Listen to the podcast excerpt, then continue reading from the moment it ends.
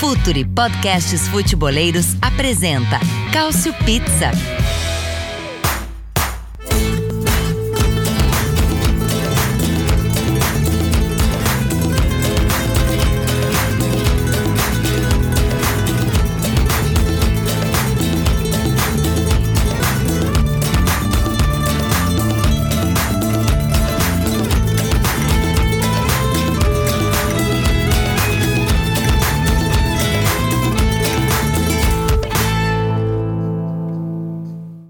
Sejam todos muito bem-vindos à edição de número 95 do Cautio Pizza. Eu sou Anderson Moura, gostaria de agradecer muito a todos os que estão aqui com a gente, a todos os que já ouviram e você que está chegando agora, se esse for a sua primeira edição do Cautio Pizza, seja muito bem-vindo, pegue uma fatia e, e sente-se aí, senta-se à vontade. Na edição de número 95 a gente vai continuar falando sobre o mercado de transferência, mas com outras transferências, é óbvio, né? Na edição de 94 a gente falou é, já sobre algumas, falamos do Pogba, falamos sobre a volta do Lukaku, falamos sobre o Monza, o Galliani trabalhando bastante, e a gente vai falar agora sobre coisas que aconteceram mais recentemente, como por exemplo a surpreendente ida do Dybala para Roma, como a saída do Delite da Juventus, que já repôs o holandês com o Bremer, Bremer não mudou nem de cidade, a saída de Koulibaly do Napoli e também vamos falar um pouquinho rapidamente do mercado da Fiorentina, porque a Fiorentina vai contratando, sem muito alarde, mas vai contratando muito bem. A gente vai falar sobre um pacote geral aí das contratações da Fiorentina até aqui. Mas antes da gente começar a edição 95, o Futuro tem um recadinho para vocês. Fala futeboleiros, tudo bem? Eu espero que vocês estejam gostando do episódio de hoje. Mas antes de seguirmos com esse bate-papo, eu quero fazer um convite para vocês. Se você quiser receber conteúdo exclusivo no site, ter acesso às matérias fechadas, vai lá na aba Club faça parte do Futuri Club por apenas 12 reais mensais ou até mesmo em planos semestrais com desconto ou até mesmo anuais. Você ainda vai ter direito a desconto nos cursos do Futuri. Então, fique ligado. Além disso, eu quero lembrar para vocês que esse episódio também tem o apoio do Futuri Pro, o departamento de análise e mercado do Futuri. Seu time gasta menos dinheiro e ganha mais jogos. Para mais informações, mande um e-mail para comercial@futuri.com.br. Tá aí o recado do Futuri, então podemos enfim mergulhar de cabeça nessa pizza, na pizza de número 95 é claro que eu não estou sozinho nessa e já vou apresentando, já vou chamando aqui para se sentar, já vou puxando uma cadeira para sentar nesse Caio Bittencourt e Nelson Oliveira. Bom dia, boa tarde, boa noite. Caio, não vou nem perguntar se você está feliz, né? Porque é um, um, programa que fala sobre a saída de Culibali. Não sei, não sei se tudo bem é uma pergunta é, muito pretensiosa.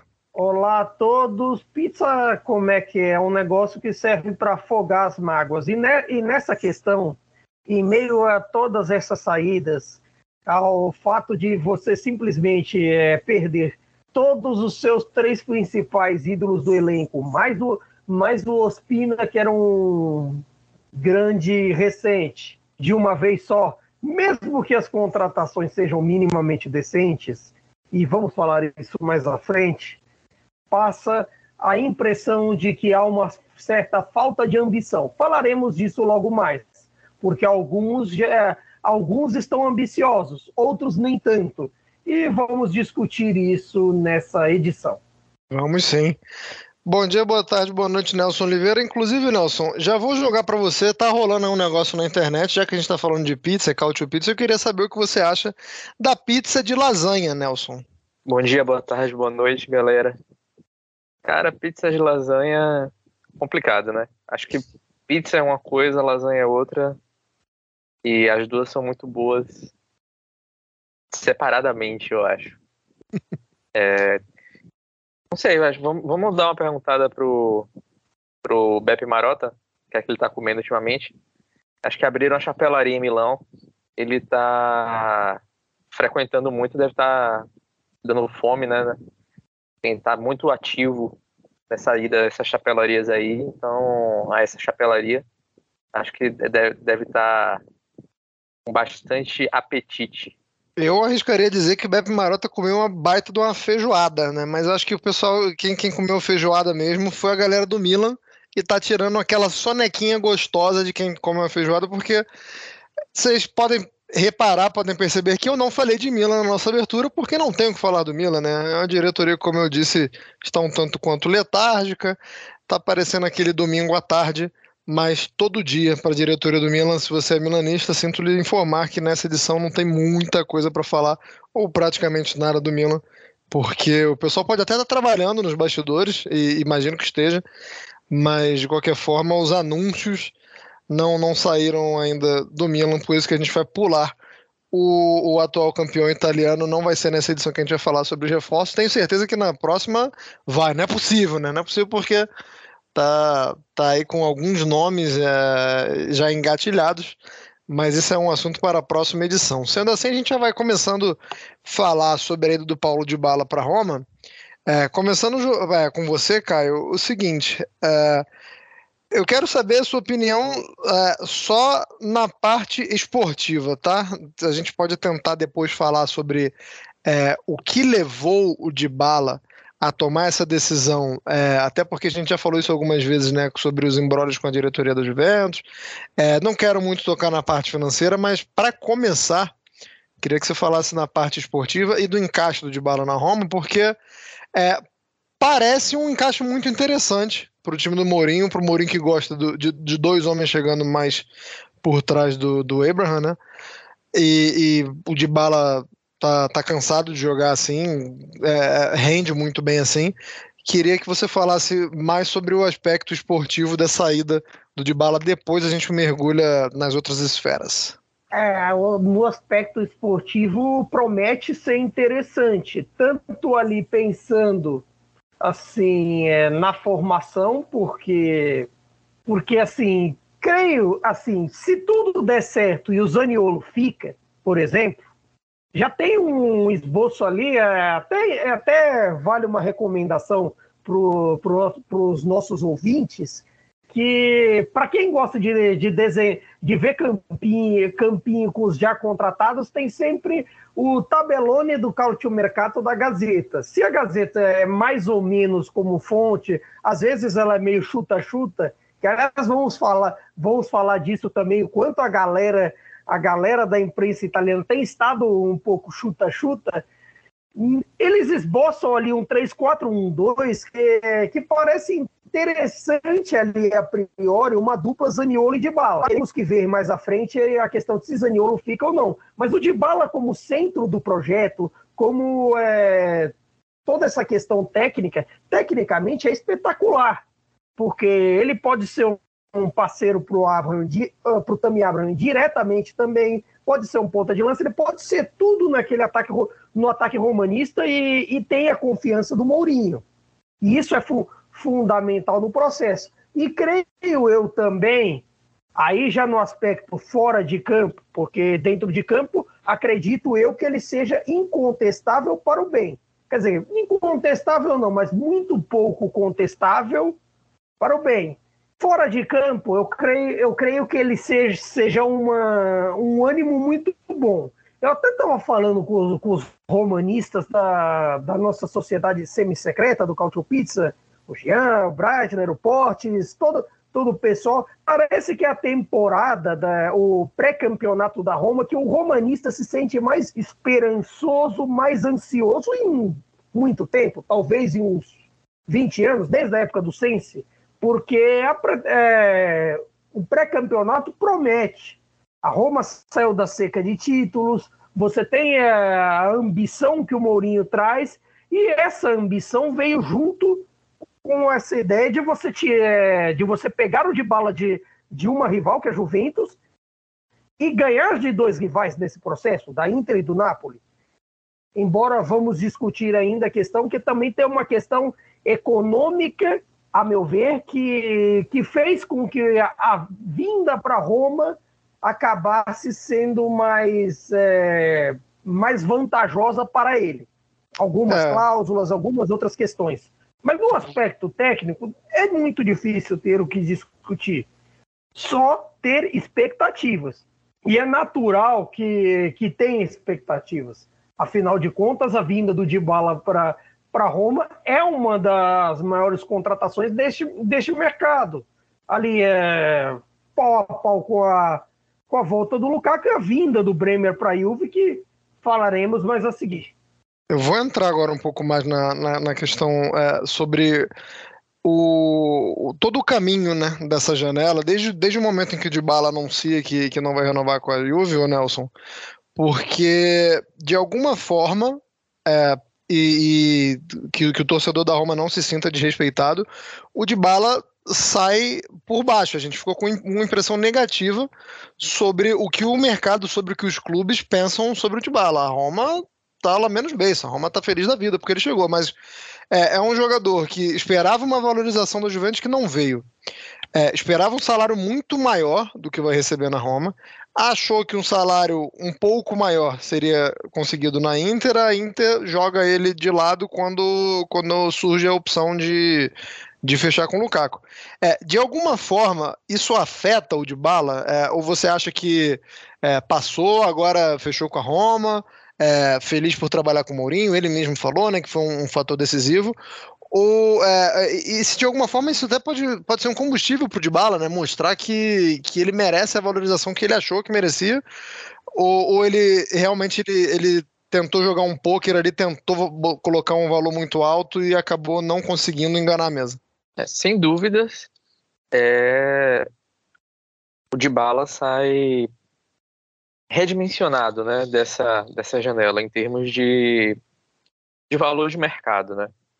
E já é um. O, o valor que ele pedia, se a gente for analisar principalmente para o mercado italiano, os clubes estão vêm tentando reduzir as folhas salariais, né? Já há algum tempo e, e depois que a pandemia é, afetou as contas dos clubes de forma bem severa, essa é uma tentativa que todos os grandes clubes têm tentado fazer. A Inter e a Juventus, por exemplo, são dois exemplos bem, bem claros disso. E até por isso a Inter não queria oferecer ao Dybala o, o salário que ele estava pedindo. Mas eu acho que isso pode ser um combustível do ponto de vista é, positivo, né? Do, um combustível positivo. Um, deixa eu. Corta aí, Arthur, vou reformular. É, eu acho que isso pode ser sim um combustível para o Dybala, e porque pode ser a chance que ele vai ter até também até de conseguir um outro clube, né? Vamos, vamos falar a verdade, ou o salário que ele desejava, né? Porque tá, acho que é, é, acaba chegando a hora de a gente entrar nas, na questão das cláusulas né, do contrato dele. É, ele poderia poderá sair. Já pode se aprofundar, temporada. já pode falar das cláusulas, Caio também, se, se quiser. É, ele pode, poderá sair no próximo mercado se, se receber uma oferta de 20 milhões. Mas a Roma tem o poder de bloquear essa saída aumentando o salário dele. Ou seja, chegando no salário que ele pediu anteriormente. Então, o que o Dybala fez é, e o que é que a Roma topou, né? Porque foi uma negociação rápida. É, ele jogou o salário dele para baixo de, de, na primeira temporada e para a próxima temporada ele vai estar tá jogando as fichas dele, né? Ele está apostando que ele vai jogar bem o suficiente ou para receber uma proposta que vai, vai fazer a Roma ganhar por ele, porque não investiu um centavo para tê-lo e vai pagar os salários, mas enfim, lucraria com uma eventual venda do, de bala, que já é um jogador que tem uma idade ali, tipo, que poderia ser sua última venda, né? é, uma sua última grande venda, ou então ele vai conseguir ganhar o salário dele. E a Roma, se resolver pagar o salário, é porque ficou feliz com a sua, as suas prestações, né? Então é um negócio que os dois acabam ganhando, né? Então acho que isso acaba fazendo é, com que o Dybala se motive mais, embora motivação não seja bem o problema do Dybala nos últimos anos, né? a questão maior do Dybala é física, né? O Dybala é, tem conseguido jogar menos do que, do que é, deveria para um jogador da, do seu talento, né? E aí, é, ao mesmo tempo, a chegada do Dybala tá, segundo a, a gente está lendo na, na, na, imprensa italiana, tá fazendo o Mourinho pressionar para que o Zaniolo seja mantido. Então, uma dupla de balas Zaniolo, né? Dois jogadores que têm muitos problemas de lesões, mas que se estiverem saudáveis e ao mesmo tempo em campo junto com o Abraham, Pellegrini, é, mesmo o Matite que chegou agora, mas é um cara de experiência, e outros jogadores importantes do elenco da Roma, com certeza, e se fala até que o Ainaldo também pode estar chegando para Roma. É, não sei o que, é que o Mourinho vai fazer com tantos meio-campistas, na verdade, mas enfim, isso aí já, já seria um problema para ele. É, coloca a Roma num patamar de de até favorita essa quarta vaga para a Champions League, né? Nossa, eu, eu, eu, sou apaixonado por vocês quando vocês me dão ganchos de perguntas que estavam aqui na minha manga já. Já que você levantou essa bola, é, é, é exatamente ela que eu, eu vou fazer um corta-luz, na verdade, né? Para essa bola ir direto para o Caio, porque é, é, é, uma das perguntas que eu queria fazer era o seguinte, é, Caio: se muda de patamar a, a, a chegada de, do Dybala e tendo em vista de que o setor ofensivo parece muito azeitado, é, pelo menos é, estando todo mundo saudável, né? Levando, levando em consideração que todo mundo vai estar saudável, é, você tendo de bala e contando também que que o Zaniolo vai ficar, é, tá, parece que está com peças qualificadas no setor, setor ofensivo. A Roma já pode parar de pensar nesse setor, nesse mercado, ou, ou ainda não? Eu acredito que tudo que se puder melhorar é, é sempre uma oportunidade.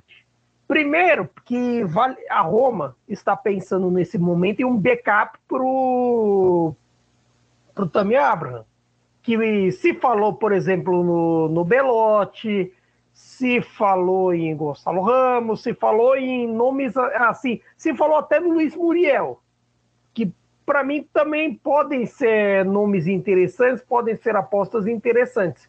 O X da questão nesse momento, por outro lado, é aquilo que a gente falava lá atrás, quando a gente até chamou nosso companheiro Rubens Avelar com a gente no pós-título da Conference, que a Roma deve jogar com três zagueiros. Se você joga com três zagueiros, o seu planejamento deve ser de, de ter no mínimo cinco no elenco até por conta de, das rotações ao longo da temporada, por conta da excessiva uti utilização deles. Você enfrentar uma temporada com três zagueiros, tendo quatro no elenco, como atualmente a Roma tem, acaba por ser limitado demais. Acaba por te dar menos opções, mesmo que você considere, como a Roma considerou durante a temporada, o Cristante de zagueiro, que pode ser um caso também mesmo que você considere, no fim das contas, ele não é zagueiro. Então você tem essa questão para resolver. E eu, eu até entendo também a questão, a questão Ainaldo, porque a questão Ainaldo vem é, de uma tentativa de você colocar alguém para tipo para fazer talvez fazer essa função do cristante e mandá-lo para a zaga, como ele já, já fez, eh, já jogou, o Cristante já jogou na zaga na reta final da temporada. Então, de repente, pode ser até uma forma uh, do Mourinho e da Roma de ter esse elenco, o, o elenco completo que faltou a Roma nas últimas temporadas que de certa forma continua precisando de reforços, é, além da chegada do Dybala, a gente já tinha falado no, no, no programa anterior do Matite, né, chegando do Manchester United, é, chega o Villa, goleiro, mas muito provavelmente vai jogar pouco, né, só um reserva ali para o Rui Patrício, e é, queria que você falasse também, só para a gente fechar da Roma, Nelson, falar um pouquinho sobre a chegada do, do Tchelik também, que chega. É, não dá para dizer que a Roma não tenta lateral, né? Porque todo ano chega um, todo ano a Roma está tentando. É, o Karsdorp, é, é, digamos que foi quem mais chegou próximo de alguma coisa positiva, mas também teve lesão gravíssima, né? Difícil avaliar é, o Karsdorp tendo, tendo em vista essa lesão, mas chega mais um aí. Eu queria que você falasse do, desse reforço que chega do Lille da França. É, o, o que ele é um, um jogador que chega, acho que para se tornar titular, embora o Karsdorp tenha feito uma boa temporada porque a gente não sabe exatamente a questão física, né? Ele conseguiu, aguentou essa temporada toda e tal, mas ele não é um cara com tanta grife também, né? Então acho que o Mourinho ele tá de fato aprofundando o elenco e melhorando. Ele vai ter duas boas opções, ou seja, um cara que, que apesar de, de ter sido contestado inicialmente, quase ele foi negociado com o Genoa, né, antes de, de, de voltar a jogar bem pela Roma. É, vai ter esse cara e mais o Tchelle que vem de uma temporada muito boa no Lille, né? Então, eu acho que ele vai ser titular, né? O, se a gente pensar que o, o um dos reservas que, que o Mourinho tinha para Afonso era o Santon, que não jogou nenhum, nenhum minuto na, na última temporada. Então agora ele ganha, tem um, um upgrade muito grande ali na posição. E todas as outras, né? O, o, elenco da Roma a gente vê como o Mourinho tem conseguido o que ele pediu, né? Na, na última temporada ele afastou uma quantidade bem, bem grande de jogadores, né? É, depois da, principalmente depois daquela surra contra o Bodo Glint, né? E, e aí depois ele lançou muitos jovens, mas esses jovens tendem a já perder espaço, né? Provavelmente serão emprestados. Mas eu acho que ele consegue dar uma revolucionada bem interessante no elenco.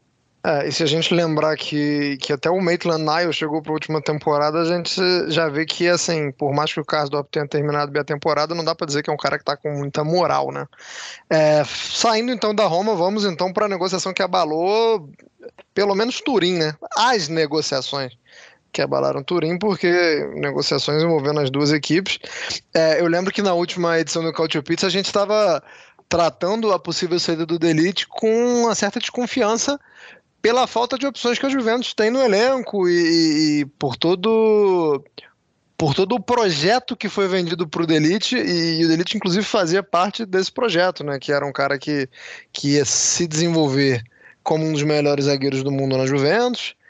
E não, foi para o Bayern de Munique. É, acho até que foi uma venda boa da Juventus, né? Se a gente for falar da questão financeira, a, o problema é que, como eu falei, tá, tá curto o elenco da Juventus, né? Então, apesar de ter conseguido aí 67 milhões de euros fora o, o bônus, não vai ser, o, o, Bremer, acredito eu, não vai ser a única reposição que essa zaga vai receber, até porque o Chiellini foi embora para os Estados Unidos e, e, mesmo se tivesse ficado, já era alguém que precisaria de uma reposição por causa da idade avançada.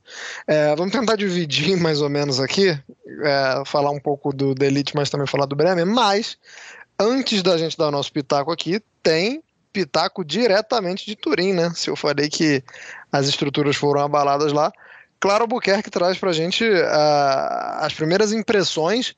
Primeiro, o, como o torcedor do Juventus reagiu à saída do Delite, né? Porque, como eu falei, havia uma expectativa muito grande quando ele chegou do Ajax. Não foi um cara que propriamente respondeu essas expectativas, mas não deixava de ser um, um jogador visto com sempre com um tom esperançoso pela torcida da Juventus. Acabou saindo e a Clara pode falar melhor do que a gente, porque está lá em Turim, como era essa relação, como finalizou essa relação e como começa essa relação, esse namoro aí, esse casamento entre Juventus e Bremer. Oi, gente, um abraço para todo mundo do Cautio Pizza. Um prazer, como sempre, trazer um pouquinho aqui da minha participação direto do futebol italiano, direto aqui de Turim. Uma movimentação grande nos últimos dias com a saída de Delite, né? Zagueiro aqui do Clube Bianconeiro indo para o Bayern de Munique e a chegada do Bremer, né? Essa sim, bastante é, surpresa por conta de uma negociação já avançada que tinha com a Internazionale, mas a Juventus, depois de perder Delite, é, tomou a frente das negociações, ofereceu um valor bastante mais alto e com isso o Bremer acaba se mantendo em Turim, agora trocando de clube. É, duas negociações, na verdade, que não eram exatamente esperadas, tá? Em relação à Juventus, porque o Delite chegou a ter um, uma conversa de renovação de contrato no início do ano. Isso não foi para frente, mas não, não existia uma expectativa tão grande de que ele saísse e acabou decidindo ir para o Bayern de Munique. E do lado do Bremer, já tinha expectativa de que ele iria sair do Torino é um jogador que foi eleito melhor jogador, melhor defensor do, da última temporada do, no futebol italiano. E já existia uma expectativa de que ele realmente alçasse voos mais altos, mas na Internazionale. Porém, a Juventus deu um chapéu aí de última hora depois que o Delite decidiu sair. É, a sensação é de que o Delite poderia ter tido três anos melhores na Juventus mas é normal que existisse uma adaptação, até porque o Delite, por mais é, é, bom jogador, bom zagueiro, de certa forma já chegou, apesar de muito novo, já chegou com muita experiência, com um perfil muito grande de liderança aqui. Ele precisou de um tempo de adaptação ao futebol italiano. É, chegou a ter alguns momentos até bastante confusos na Juventus, é, mas claro que estamos falando de, de um zagueiro que se você pensar a longo prazo, é um, é um jogador para você ter 10 anos no seu clube. Então, a torcida da Juventus ficou com um gostinho de que poderia ter sido mais, não só em relação ao tempo que ele ficou aqui, mas poderia ser um jogador para se tornar um grande ídolo do clube, e isso não aconteceu. Dentro da situação, do contexto de que o Delite queria sair, talvez a Juventus tenha encontrado o melhor. É, a melhor reposição para o Delite, que é um jogador é, novo, promissor, já adaptado ao futebol italiano e, e pelo menos na, na, na nossa é, visão, pronto para voos mais altos. Então, a torcida ficou com um pouquinho de, de, de coração partido, mas que foi rapidamente é, remendado, digamos assim, pela chegada do Bremer. Foi muito comemorada a chegada do, do Bremer por aqui. Primeiro, porque você de fato faz uma reposição é, muito boa. É, eu acho que, claro, a torcida tem noção de que o Delite é um jogador é, talvez com mais qualidade do que o Bremer, mas talvez hoje o Bremer seja até é, um pouco mais útil, porque ele já está totalmente pronto para esse futebol italiano. É, acho que se encaixa muito bem nessa Juventus e, e, o Delite ainda tinha algumas questões de, de adaptação. Ele mesmo falou quando chegou no Bayern de Munique de que o futebol do estilo do Bayern de Munique se adaptava mais ao futebol dele. Então eu acho que ele teve três anos importantes para amadurecimento. Acho que sai daqui mais amadurecido, taticamente, principalmente. Porém, não, não, não virou tudo que talvez é, se imaginasse também por conta, obviamente, do caminho dos últimos três anos da Juventus. Se a gente pensa é, que parou de ganhar campeonato italiano, parou de ser competitivo na Europa. Então acho que isso também fez diferença. Mas a torcida está bastante feliz, eu diria, diria assim, dentro do contexto com, com a chegada do Bremer, viu, gente? É, o pessoal parece é, animado, né, Caio? É, ou então, pelo menos, tentando não pensar muito na saída do, do, do Delite. Inclusive, vou, vou revelar aqui um negócio. É, a gente falou do Dybala e eu não pedi a opinião do Dybala para Clara porque eu não queria lágrimas, não queria um tom fúnebre, não queria chororô nesse podcast. Se a Clara fosse falar do Dybala, eu acredito que se emocionaria e ia ficar um, um, clima pesado aqui. Mas muito obrigado, Clarinha, por ter falado de Delite Bremer. Mas, Caio. O objetivo era não constrangê-la. Exatamente. Não constrangemos exatamente. nossos convidados. a Clara não, não pode, não, não pode participar ao vivo com com frequência, o único constrangido aqui tem que ser eu. Não dá. Mas então, Caio, é, foi rápida, né? Agiu, agiu de maneira rápida Juventus. É, se reúne com, com o Bremer, inclusive no mesmo dia que, ou um dia depois, se eu não me engano, ou, ou foi à noite da segunda da segunda-feira ou amanhã da terça, é, sendo que o, a, o Bremer já teve, já tinha tido uma conversa com a Inter na segunda, então foi pelo menos na rapidez agiu muito bem. É lógico que a Juventus teve que fazer uma proposta melhor que a Inter, mas aí quem quem tá com a necessidade tem que abrir mais a mão, né? A, Juventus com uma necessidade muito maior que a Inter nesse momento. Mas o pessoal parece muito animado com a reposição, né, Caio? Por quê? Natural que seja assim. Afinal de contas, o Premier foi o MVP da defesa do último campeonato. Tá certo que no fim das contas você tem aquela questão do delete e tudo mais, mas talvez tenham vendido, e, e isso é, acabou sendo o problema, do o, o delete além do, do que ele era, do que ele foi nesse quesito. E, eu, e, e assim, eu acho que, o, que as temporadas do Delite na Juve foram boas. Foram bom, bom desempenho dele na Juventus, ele apresentou bem. O problema é que ele foi vendido como futuro melhor zagueiro do mundo. E aí, para você sustentar isso, é muito complicado. E no fim das contas, às vezes, é, você tem um meu bem, que são as atuações boas, e um meu mal, que assim, são os picos de desconcentração que ele dava. E nesse, nesse quesito dos picos de, de desconcentração, é totalmente o contrário que esperamos do Bremer. Porque o Bremer é, virou esse zagueiro, esse zagueiro todo que virou com o Yuri no Toro, por conta da, da força mental dele, da concentração nos lances, do posicionamento e dos bons momentos que ele teve vestindo granata. Tá certo que, no fim das contas, acabou. Talvez a Inter não contasse com o, com o vendaval Lewandowski. Porque, no fim das contas, é um efeito dominó. O mercado de transferência se move em cadeia. É, o Bayern recebeu dinheiro do Barcelona pelo Lewandowski, recebeu entre aspas, vamos falar a verdade. Recebe... um dia vai receber, né? É, talvez eles sigam, sei lá, o método confia, que a gente está muito acostumado aqui em Terra Brasilis. Mas nesse quesito, Barcelona se mexeu para o Lewandowski, aí o efeito dominou. O Bayern precisava de zagueiro, vem, traz o, Del, o Delite aí, dá todo esse efeito dominó com a Juve tomando o Bremer da Inter.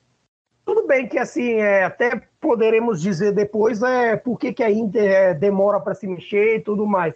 Mas nessa questão de rapidez, tudo bem que a Juve até a vinda do Bremer, não era um mercado de você dizer assim, sei lá, de total rapidez, apesar de de Maria. Não era algo assim de nossa, muita velocidade. Até porque também, vamos ser francos, a gente falou, a gente falou e fala o tempo inteiro que a Juventus precisa de mais coisas, precisa de mais é, situações de mercado, mais é, renovação mais renovações, mais uma oxigenada nesse elenco. Então, nesse aspecto, se precisa de mais. Mas, assim, também dentro do que a Juventus contratou até aqui, é muito difícil ter o que reclamar. É. Desses três aí, Pogba, mesmo, sei lá, que você pode dizer em baixa, um Di Maria, que mesmo veterano, pode dar o que falar num campeonato onde veteranos costumam se dar bem, e um Bremer que já está bem adaptado e, no fim das contas, mesmo vindo caro para os padrões atuais pós-pandemia, cara, é, você contratou o melhor zagueiro do último campeonato. Ponto. É isso que a gente. Se a gente resumir isso nessa frase, já matou. Já valeu a contratação. Uh, Nelson, uh, eu queria que você falasse. Uh, a, a, Clara já, já citou isso e, e, foi um ponto comum que eu vi em 100% dos lugares onde eu li sobre a transferência do Bremer e onde eu ouvi também, que é a questão da adaptação. É um cara que já está adaptado ao campeonato, está adaptado à cidade, né? Que é, que é uma coisa de maluco. Não vai precisar mudar de casa se quiser. Se quiser continuar na casa dele, pode continuar. Mas é, falando sobre a diferença entre jogar no, no Torino e na Juventus, eu não estou nem falando de expectativa, não estou falando é, a questão de briga por uma posição é, ou por um título no campeonato italiano, que no Torino não, não tinha, é, não estou falando sobre jogar em competições europeias, estou falando modelo de jogo mesmo, estou falando em, em, em, em mentalidade. É, o Bremer, ele estava muito acostumado a fazer aquela defesa onde ele era um, um grande rebatedor de bola, onde ele, na maioria das vezes, é, por a defesa estar tá muito baixa, ele marcava com muita proximidade o atacante adversário, né? Era um cara que dificilmente deixava um, um, um Abraham, um Ibrahimovic girar, né? Por toda a força física que tem, também é, a, a explosão rápida a gente está falando sobre um modelo de defender que não é exatamente o da Juventus, né? A gente tá imagina que a Juventus vai vai continuar é, como estava na temporada passada, tentando jogar um pouquinho mais alto, não que a Juventus marque muito lá em cima, não, mas comparado com o Torino já é uma, já é uma diferença. E algo que eu vi muita gente, é, quando se fala da, da ausência do Bremer da seleção brasileira, fala-se muito que é porque na, na questão sem bola ele sobra muito, mas que com a bola ele não é exatamente um zagueiro construtor, não é algo, não é um cara que vai iniciar jogadas com, com muito refino que é que vai ser necessário na Juventus, embora isso, é, isso fique muito mais a cargo do Bonucci, né? É, o zagueiro Leonardo, como diria o Murilo Moré, é um cara que gosta de fazer os lançamentos, é um cara que gosta de, de dar aquela desafogada. É, o Bremer vai precisar melhorar nisso. É, eu queria que você falasse se ele está pronto, se é alguma coisa que, que ele ainda vai ter que trabalhar bastante, como ele pode compensar isso, se a Juventus sabe da. Acredito eu que a Juventus sabe dessa deficiência, mas como é que a Juventus vai trabalhar é, essas diferenças né, entre, entre um modelo de defender do Torino e um modelo de defender da Juventus? Olha, eu acho que o Bremer não, não deve sentir tanta dificuldade. Eu discordo até de quem acha que o, o Bremer não sabe jogar muito com a bola. Eu acho que ele sabe sim. Acho que ele tem essa possibilidade, pode melhorar. Ele é um cara novo ainda, afinal de contas. E não é um cara desprovido de técnica de jeito nenhum. É, acho que talvez para ele seja um pouco mais difícil o fato de que a Juventus muitas vezes talvez não jogue com três zagueiros, às vezes vai jogar sim, só que mesmo jogando, provavelmente ele não vai jogar na mesma posição que ele jogava, né, centralizado, talvez ele acabe é, jogando num dos lados, né, se é, por exemplo, uma defesa que venha com Danilo, Bonucci e Bremer, aí o Danilo vai poder jogar dos, dos dois lados, ele também vai poder, e o Bonucci centralizado, né, mas eu eu acho que o Bremer até agora, pelo que ele passou, é um cara que tem uma mentalidade muito forte mesmo, né? É, se a gente for, for lembrar, eu acho que ele passou por um momento bem difícil no início da passagem dele pelo Turino, que ele era, ele era mal era utilizado. Uhum. Né? E, Primeira e temporada. Talvez eu acho que, é, talvez eu acho que, eu acho que isso pode ser, ser muito mais complicado, pode ter sido muito mais complicado para ele do que uma eventual passagem para um clube que vai disputar mais coisas e títulos que o Torino não disputa e, e que ao mesmo tempo também tem uma pressão por, por não estar tá vencendo ultimamente, né?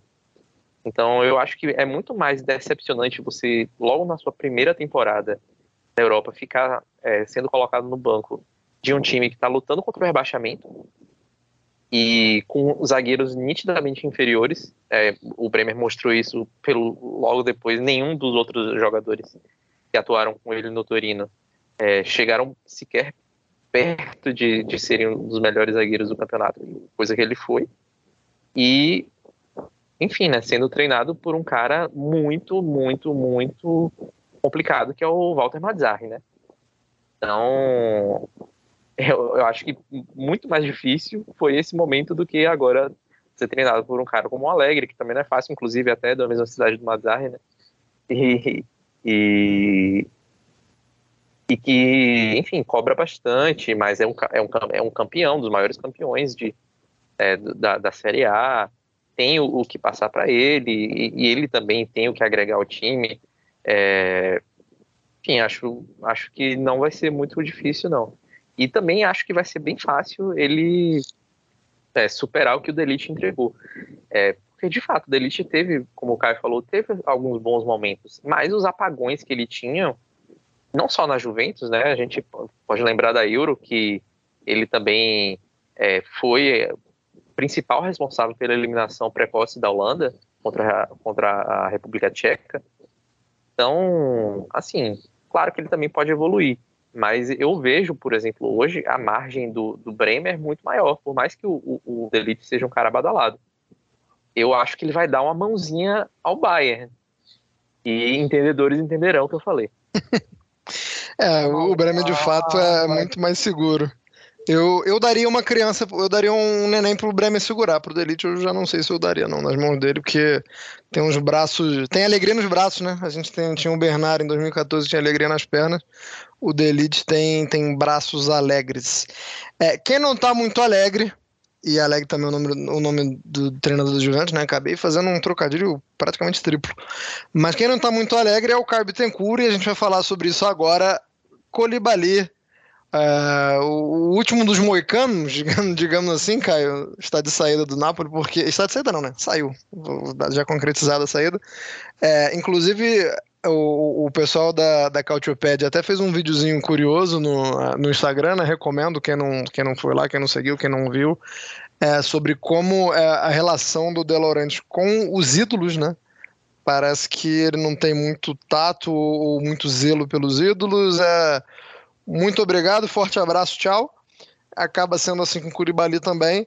É, você vai falar, é, é, logicamente, sobre todos os aspectos, cara, mas eu queria que você começasse falando sobre é, essa questão, né? De como um ídolo, de como um cara que por algumas vezes é, se mostrou aberto em continuar no Napoli é, até o fim da carreira, como era um cara que falava muito bem da cidade, como era um cara que gostava tão da, tão da torcida, é, saiu até num, num, momento, digamos assim, que nem era o mais provável, né? Já, já, já teve uma janela de transferências onde a gente estava muito mais confiante ou, ou, ou, com expectativa muito maior que ele ia sair, e aí acaba que, que sai assim não sei se o Napoli também tratou muito bem essa saída. Você, inclusive, pode falar disso, mas você me mostrou a primeira nota sobre a saída dele no site do Napoli, um negócio deplorável, né?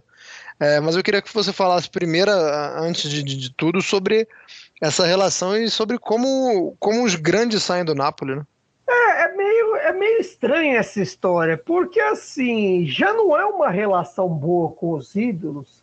Se você for puxar desde o episódio do Motim lá em 2019, que acabou é, culminando na, depois é, na saída do Ancelotti, com tudo que aconteceu e tudo mais, mas não é uma boa relação.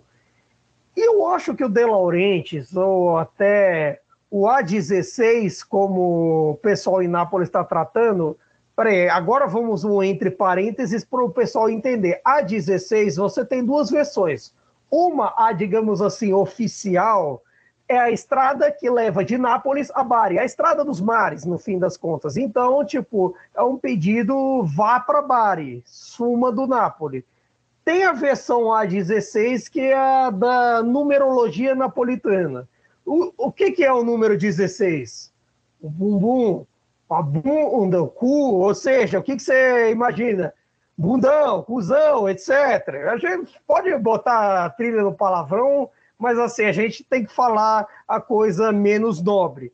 Mas nesse quesito, uh, a torcida já não estava muito com paciência com, com o De Laurentiis. Mas quando, como eu falei no começo, quando você perde é, três dos maiores, dos caras mais importantes do time, mesmo que no fim das contas, em si e Mertens já não estavam no melhor momento mas o Koulibaly estava, o Ospina estava, e no fim das contas, você, você passa para a sua torcida, passa para o mercado uma sensação de total falta de ambição.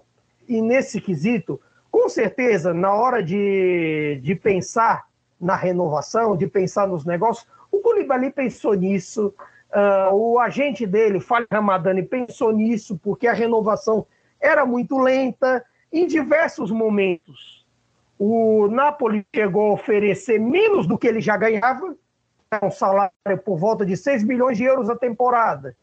E nesse quesito, só na reta final, quando apareceu Chelsea, quando apareceu o perigo de Juventus, Barcelona e Bayern de Munique, só quando apareceram esses quatro, aí o Napoli pensou, hum, eu vou, eu vou quebrar meu teto entre aspas, porque não existe exatamente um teto em Nápoles, uh, eu vou quebrar meu teto para acomodar um ídolo, um cara importante. Não é que o Koulibaly tivesse, por exemplo, sei lá, você pudesse dizer que ele está em decadência, como, sei lá, a gente às vezes discutiu do ensino, volta e meia discutiu nos Mertens nas, nas temporadas anteriores, mas nessa última, quando o Mertens entrava, entrava bem, e acabou por fazer a diferença e tudo mais. Nessa não, não dava para dizer que o Napoli, apesar, apesar dos problemas na reta final, foi uma das melhores defesas do campeonato e é, com ele Ratmani muito bem. Nesse quesito é, não tem, é, não há o que dizer. E quando você, você faz isso, você passa uma mensagem para todos. Você passa uma mensagem de que aqui não há ambição, e que no máximo a ambição de lutar por G4 e se garantir na Champions. Ou pior ainda, Spalletti de, saiu dizendo que como é que é que será difícil estar no G4 e eu concordo. Mas o De Laurentiis é realmente acha que com isso aí é capaz de brigar por escudeto. Coragem, muita coragem. Aí vamos, vamos até dar gancho para vocês. Eu respondo o resto, porque depois dessa é complicado ter o que dizer. é aquela hora que, em que coragem e burrice é, ficam numa linha muito tênue, né? A gente fica muito é, sem saber o que é uma coisa e o que é outra, né? E vamos falar uma verdade também, que tipo, a gente fala essas coisas assim do Deloris, mas a verdade é que o Deloris não é um cara que exatamente entende de futebol. Ele corneta os treinadores e tal, mas no fim das contas ele deixa mais na conta deles e tipo assim, ah, você pediu e não usa, não sei o quê. Vale lembrar, eu nunca esqueço daquela, daquela vez que o Napoli jogou contra o Real Madrid na Champions, no Bernabéu, toma virada 3 a 1 que é natural, o Real Madrid era, um, era uma máquina e no fim das contas acabou sendo campeão e mesmo assim o Napoli fez uma eliminatória digna. No fim do jogo, todo mundo fala de uma partida digna do Napoli, não sei o quê. Ele aparece na imprensa reclamando do Sarri porque ele não colocou, atenção, Leonardo Pavoletti. Porque ele não colocou o Pavoletti para fazer gols no Real Madrid. Ele achou a sério que Pavoletti ganharia de Sérgio Ramos. Ponto. Pode falar, não, se você ia falar, ou era só a questão da, da coragem? Não, era só isso, era ah, só tá. isso mesmo. Eu pensei que você estava tendo um ataque de risos aí pra. não, eu, não, não, não, que eu não estivesse. Não que eu não estivesse. É que o Sarri, o Sarri deve ter tido, né? É, eu, eu queria que você falasse muito mais assim na questão de, de a, a, dificuldade de repor do Napoli é, é um absurdo, né? Porque você tem que repor pela questão da liderança. Você tem que repor é, um, um, cara que a torcida vai abraçar, né? Porque a torcida precisa de, de um carinho, né? Depois que sai um Curibali. E o cara tem que ser muito bom zagueiro também. É, a gente viu que para o Bremer e para a Juventus, a Juventus teve que chegar já com uma proposta muito boa, porque a Inter já estava de olho e a gente está falando é, do, do melhor zagueiro da temporada como é que o Napoli consegue repor é, todo esse pacote? Ou não tem que buscar todo esse pacote? É, talvez eu esteja sendo é, querendo muito, sendo muito ambicioso. O Napoli tem que se focar só na, na questão tática e, e de encaixe do time. É, como é que fica a, a, defesa do Napoli agora? Porque vamos lembrar que não é, não é uma defesa das mais seguras, né? Não é, não é porque ah, o Koulibaly estava lá, mas ele tinha grandes companhias. Embora eu ache o, o, o Hakman até bom jogador. Mas, assim, acho que existe uma distância considerável entre um e outro. É, Juan Jesus a mesma coisa. Então, assim, você perde o esteio da sua defesa. Para repor nesse mercado não tá, não tá muito fácil. É, para onde é que o Napoli vai, Nelson? É, o Napoli não tem como, não, não tem como fazer igual a, a Juventus, que chegou oferecendo é, o que o Torino pedia, que o, o, o, que parecia um valor que é, nunca seria alcançado.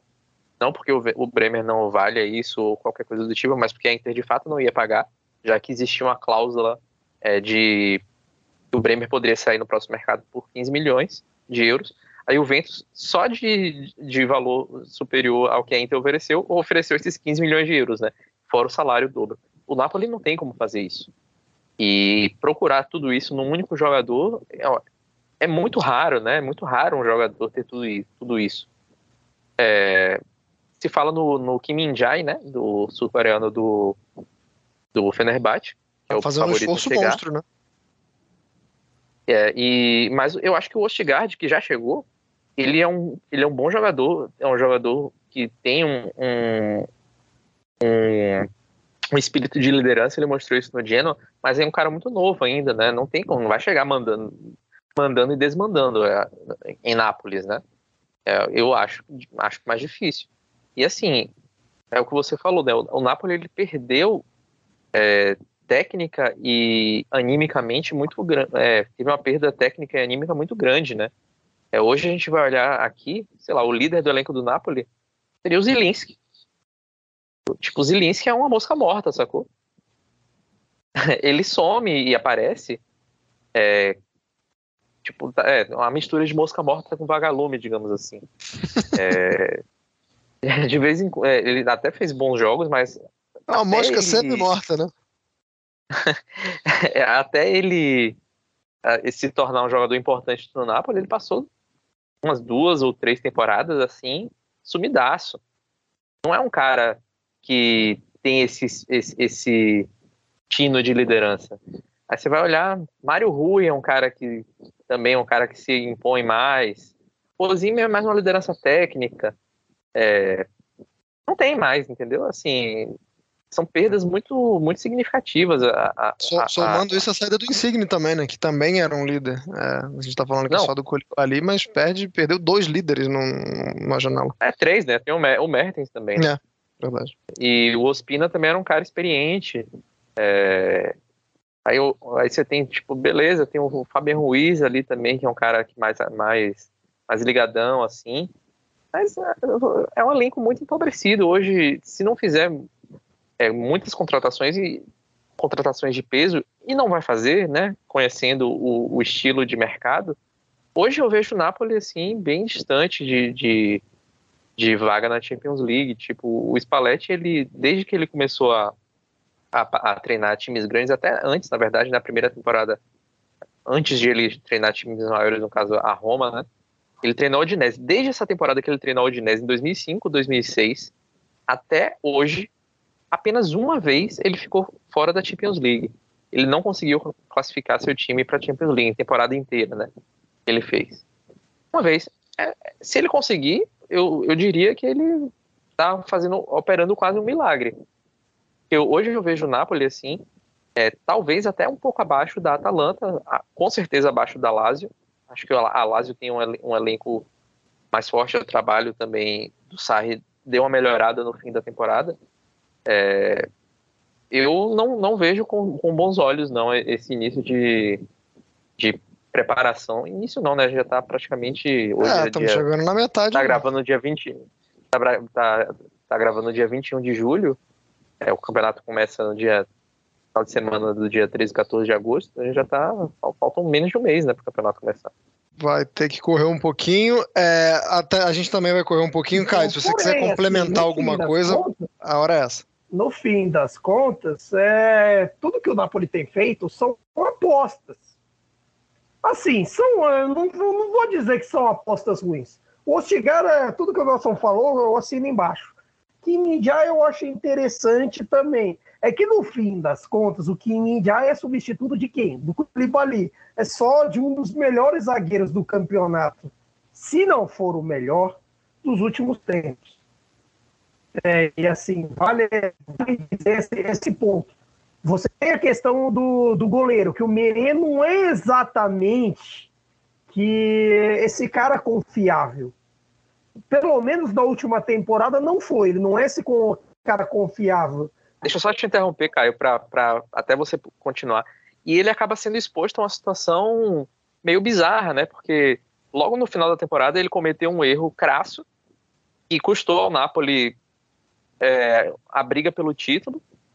E ele é um cara que chegou no Napoli com muita expectativa para ser goleiro de seleção, ali ser o, o brigar até com Donnarumma ali até para talvez não ser o titular, mas para ser o reserva imediato do Donnarumma na seleção. E não engrenou até hoje no Napoli por lesões. O Napoli foi atrás do Ospina, o Ospina tomou a frente dele e agora está jogando o cara aos leões, né? Na temporada que tende a ser mais complicada e tá dando a, a titularidade para ele sem ter uma reserva de fato para competir até o momento, né? Exatamente. E tudo bem que é, você tem algumas questões que falam por aí, tem alguns doidos falando em Keylor Navas também, mas tem outros, assim, que parece mais sério. Você tem o neto do Barcelona, ex-Fiorentina e Juve, você tem o Sirigu, que aí eu já acho uma opção mais interessante. E além de tudo, além dos problemas que o Meret tem no gol, que ainda você pode dizer, tipo, ah, é, todo mundo, aquilo que eu venho dizendo sempre, todo mundo da seleção italiana é contado no dedo quem teve uma temporada boa pós-título da Euro. Talvez, assim, em clube só, sei lá, de Lorenzo e Mobile, mais ou menos. Mas, assim, nesse quesito, a aposta do Meire acaba sendo arriscada. Sobre a questão de líderes, eu já acho que, por exemplo, tem um cara que está assumindo esse papel de liderança, que é o Osimeno. Ele já vinha apresentando no aspecto tanto líder técnico quanto no líder é, de vestiário, no líder assim de exemplo e tudo mais. Ele já vem crescendo um, um pouco nisso. Quanto às apostas, não seriam apostas ruins.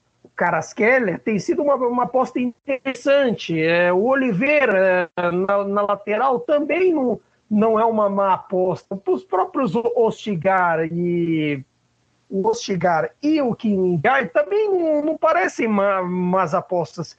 Mesmo outros outros papos que se falam por aí do Deulofeu, do Solbakken, do, do Bodo Glint, que jogou bem os jogos, tanto nos grupos quanto no mata-mata contra a Roma na, na Conference, parecem interessantes.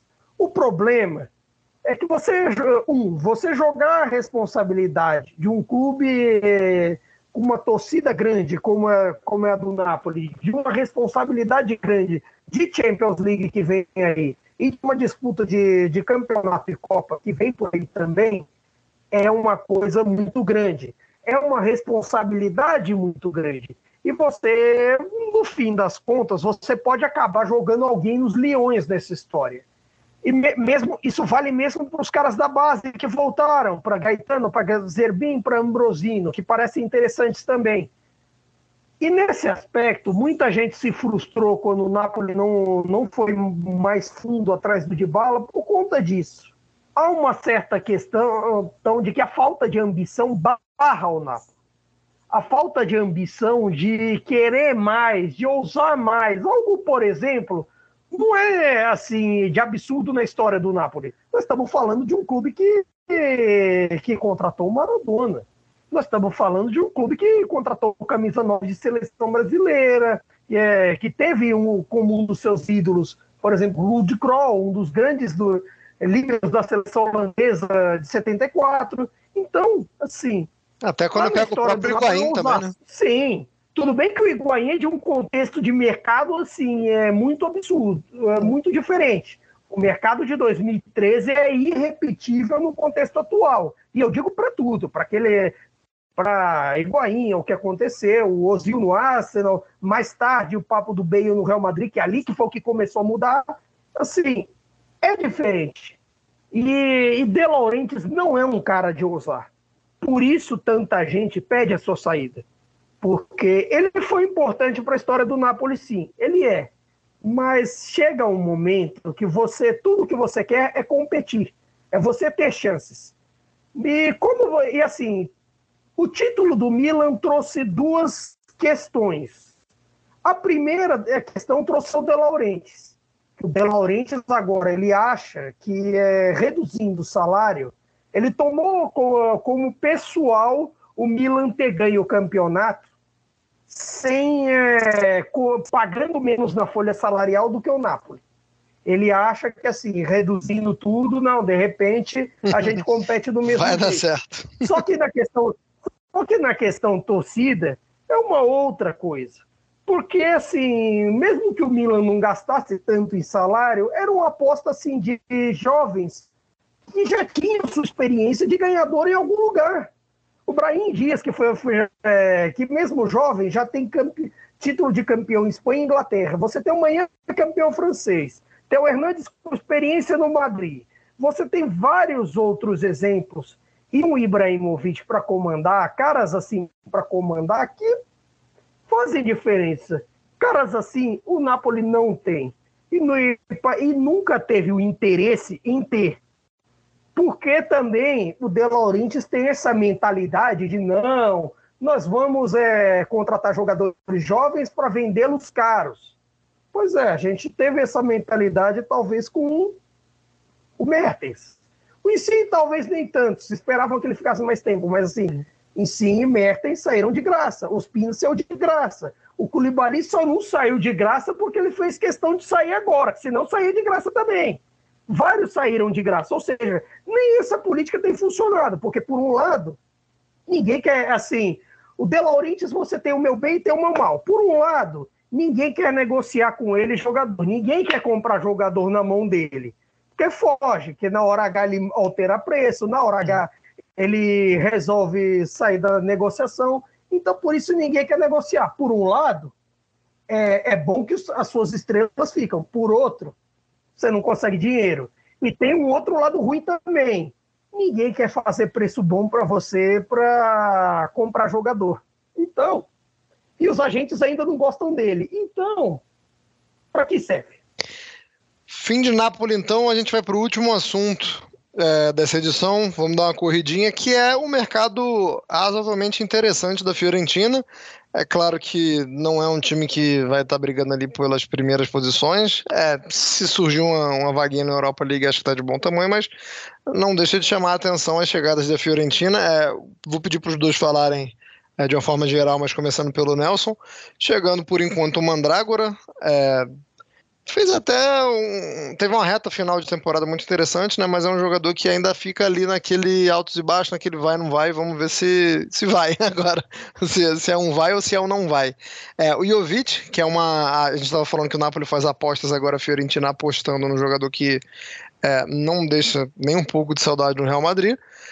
O Golini, que passou uma temporada de férias né, na, na Inglaterra. O, o goleiro que era da Atalanta foi para lá, para o Tottenham ficou um pouco entediado, já que só estava segurando no banco lá pro, pro Dorri e volta para Itália, para Fiorentina. E também o lateral Dodô do Shakhtar, Nelson Oliveira. Pode começar falando aí um pouquinho desse mercado da Fiorentina até agora. É um mercado de fato interessante. É, melhora né, o time que já, já era bom, com algumas peças ainda pouca grife, né, que o italiano conseguiu é, trabalhar bem, né, conseguiu se classificar para a Conference League. Então, acredito que depois do título da Roma, é, a Fiorentina vai tentar também ali fazer uma, uma boa campanha na, na, competição. E o que me surpreendeu, na verdade, na Fiorentina foi não ter tentado manter o Torreira. Foi um dos melhores jogadores da posição dele é, pro, pro, na, na última temporada, né, na, na Série A. E substituiu com o Mandrágora, né, que tem um estilo um pouco diferente, é um cara que chega mais é, para finalizar, né, de, de fora da área, tem um chute de canhota bem poderoso. O Torreira já é um cara que pisa mais na área para finalizar dentro da área, o Mandrágora não, já é um cara que chuta mais de fora. E é um jogador que é muito atrapalhado por lesões, né? Teve é, algumas lesões sérias, mas é um jogador que ainda tem 25 anos, é um cara novo ainda, é, pode é, ter um futuro maior na seleção, já foi convocado, mas acabou, acabou é, não, não tendo continuidade. E eu estou muito curioso para ver o Jovic na Itália. É também um cara novo, não, não, jogou bem no Real Madrid. A princípio, eu acho que ele vai começar no banco, né? Acho que o Arthur Cabral começa a temporada como titular, mas é, é um, um bom ataque, né? A Fiorentina continua aí com bons atacantes, né? Depois do Valvite, é, trouxe o Piatek, achei até que manteria o Piatek, porque ele, Também achei. ele foi bem, né? Nas foi Copas, bem no... é, na, na, Copa foi muito bem. Voltando, o Golini no, no gol, acho que é uma boa escolha, embora o Golini não seja, assim, desses goleiros que tinham no mercado a mais interessante, eu achava que a Fiorentina ia atrás do Cranho, que acabou parando no Monza, mas a Fiorentina de fato estava precisando de um goleiro, acho que foi um, um, um diferencial é, na, na corrida por uma vaga na, na Liga Europa, né? É, se a gente lembrar, por exemplo, um dos jogos importantes para o título do Milan foi definido pelo Rafael Leão porque o goleiro da Fiorentina, o Terratiano, deu um presentaço para ele, saindo jogando errado, né? Então o Terratiano ganhou a posição porque o, o Drangovski, é, que era o titular da Fiorentina, caiu muito de rendimento, é, até não, não deve permanecer nessa temporada, mas o Terratiano de fato não tinha é, essa esse estofo para ser titular da Fiorentina, né? Acabou ficando, mas acho que reforçou bem aí a, a, a posição. E o Dodô chega para chega substituir o Odriozola, né? Então, assim, acho que o time melhora em, em, em qualidade aí, deve novamente brigar por uma vaga na Liga Europa e deve fazer um, um bom, uma, uma boa Conference League. Caio, pode falar também da Fiorentina e já se encaminhar para as considerações finais depois das suas impressões da Fiorentina e o que mais que a gente não falou do mercado que, você acha digno de nota.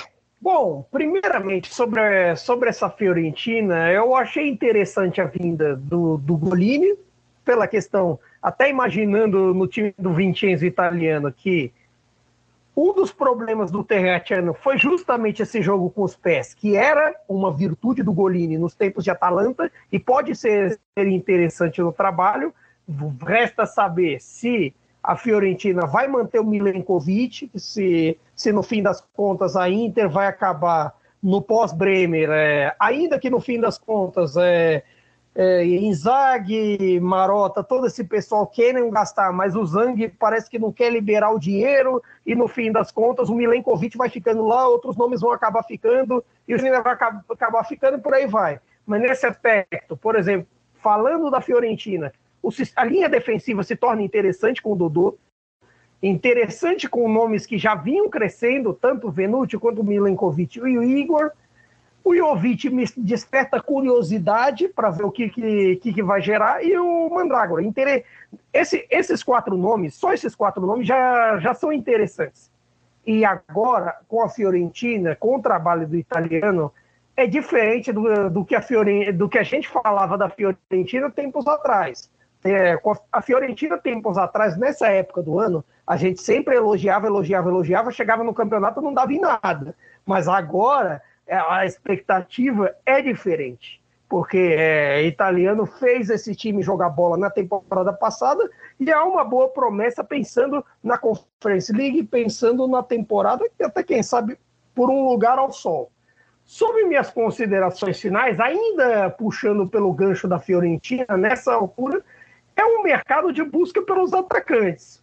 O Piontek já está sendo falado na, na Salernitana, nesse, nesse negócio todo. O Pinamonte, ninguém, assim, vários procuram por ele, justamente a Salernitana entre eles, alguns outros pro, procuram pelo Pinamonte, que é um dos badalados desse mercado. O Petanha, que eu não falei ali no Napoli, pode ser um, reforço, um reforço do Monza. E ainda, tipo, no pós-Petanha, o Napoli fala do Tiolito Simeone.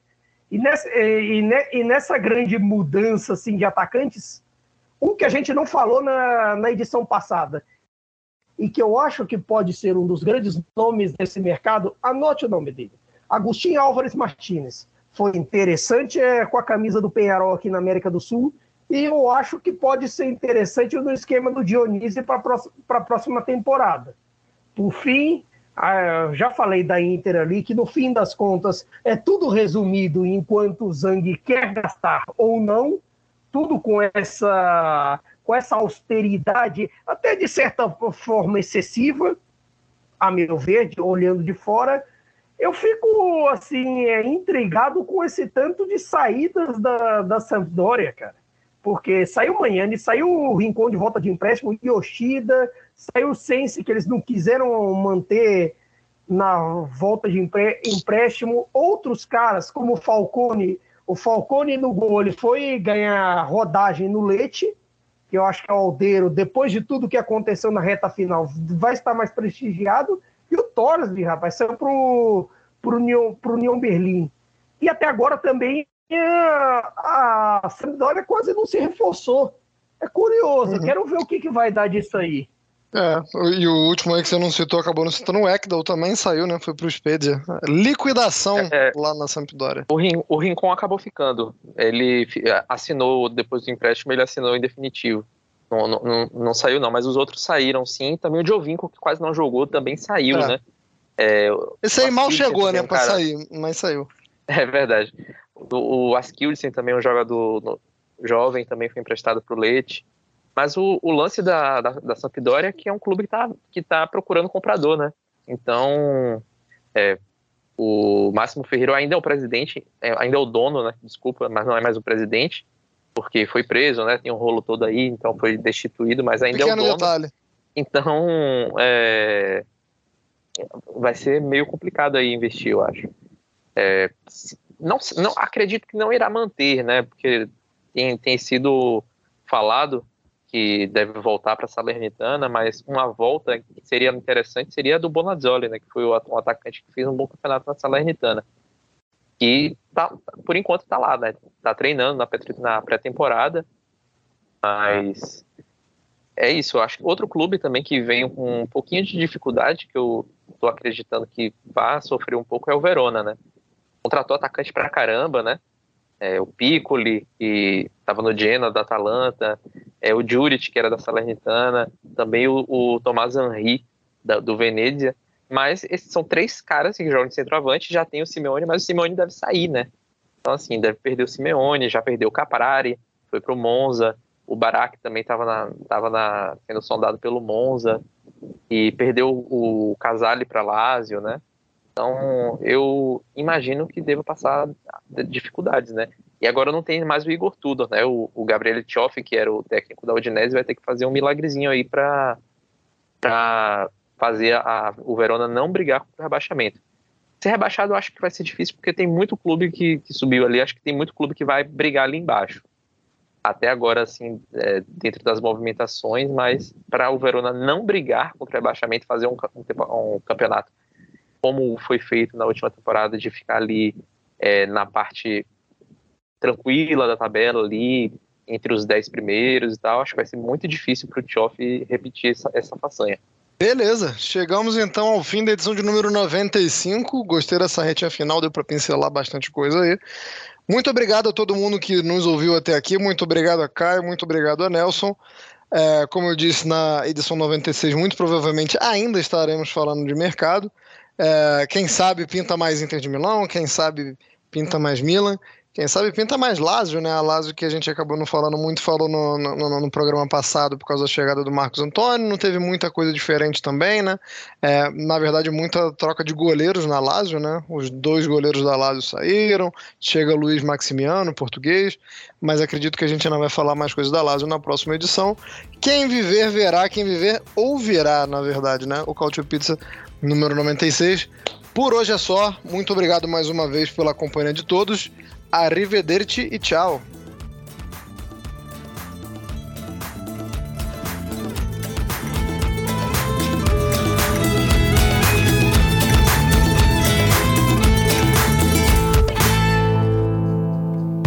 Futuri apresentou Cálcio Pizza. Acesse www.futuri.com.br e pense o jogo.